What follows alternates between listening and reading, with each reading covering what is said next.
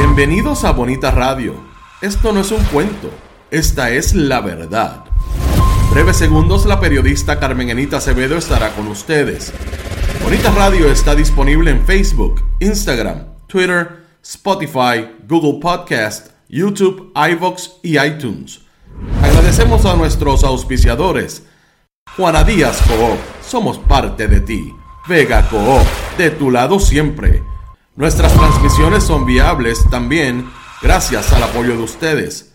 Pueden enviar sus donativos accediendo a bonitaradio.net. Allí podrán realizar su aportación a través de PayPal o tarjetas de crédito.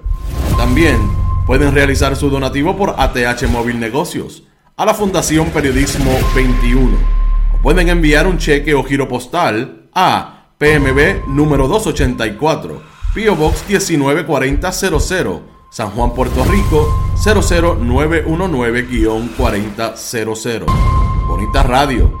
Esto no es un cuento. Esta es la verdad. Con ustedes, la periodista Carmen Enita Acevedo. En directo, desde el estudio, Roberto el Indio Acevedo. Muy buenas tardes, Puerto Rico. Soy Carmen Enit Acevedo y estamos en Qué Palo es Noticia. Y a esta hora, a las 5 y 1 de la tarde, vamos a hablar de por lo menos tres temas. Antes de ir a una entrevista que le hiciéramos hace un, un rato al licenciado Rolando Emanueli, lo prometido que esta mañana hablamos desde lo que quiere decir que Puerto Rico pueda volver a tener los consumidores y consumidoras hasta 26 dólares en aumento a la tarifa por un cargo de conexión por los próximos 50 años. Fue el licenciado Rolando Emanuel quien está pendiente por tener dos clientes activos en la quiebra de, en, la, en el caso legal de quiebra de Puerto Rico, quien sacó a relucir la información, quien sacó el documento y vamos a hablar con él sobre eso. Pero yo quiero hablar con ustedes de por lo menos tres nuevas historias que se han eh, desarrollado durante el, día. Una que tienen que ver con el Partido Popular Democrático y los nombramientos que hace José Luis Dalmau a la dirección de ese partido después que el secretario de esa colectividad renunciara eh, fulminantemente la semana pasada, de hoy para hoy.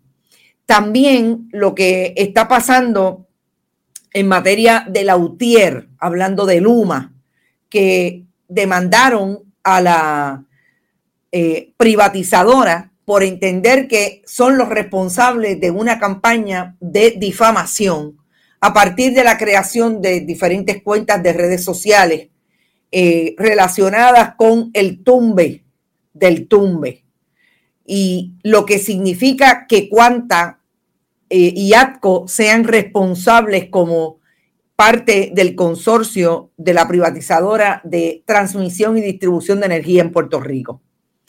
Entre esos dos temas y después las entrevistas que van a consumir, vamos a tener un programa más o menos dirigido a seguir insistiendo en lo que el país está aquilatando y que el gobierno de Puerto Rico no parecería que tiene como meta dilucidar al país lo que está haciendo la Junta de Control Fiscal después que nos diera esta información de que, estaba manejando, incluido el gobierno de Puerto Rico, en la mesa de negociación de la quiebra de la Autoridad de Energía Eléctrica desde el pasado mes de julio.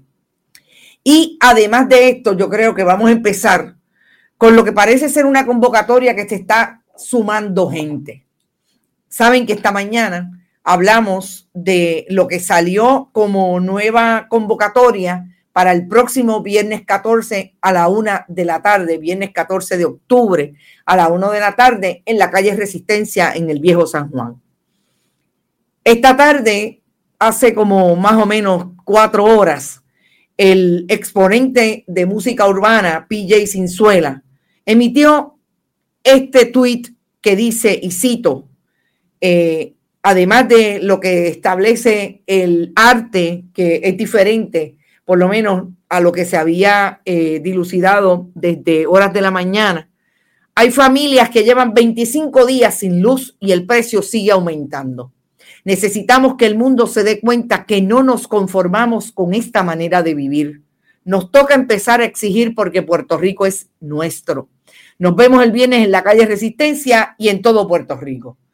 PJ Cinzuela, que sepa yo, es el primero que se suma públicamente.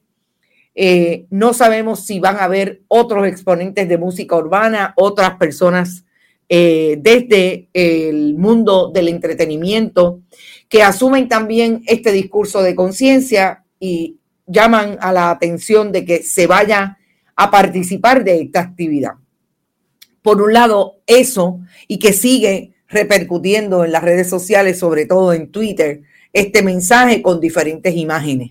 Así es que veremos a ver hasta dónde llega. Obviamente, no me puedo no puedo dejar que este día pase sin que establezca lo que hizo el recinto universitario de Mayagüez desde su rector, Agustín Rullán, que una vez más apoyó el discurso de los estudiantes que establecieron que el titiritero, el programa de entretenimiento, es xenófobo y racista. El rector Agustín Rullán emitió unas declaraciones que me parece son importantes destacar. ¿Te está gustando este episodio? Hazte fan desde el botón Apoyar del podcast de Nivos. Elige tu aportación y podrás escuchar este y el resto de sus episodios extra. Además, ayudarás a su productor a seguir creando contenido con la misma pasión y dedicación.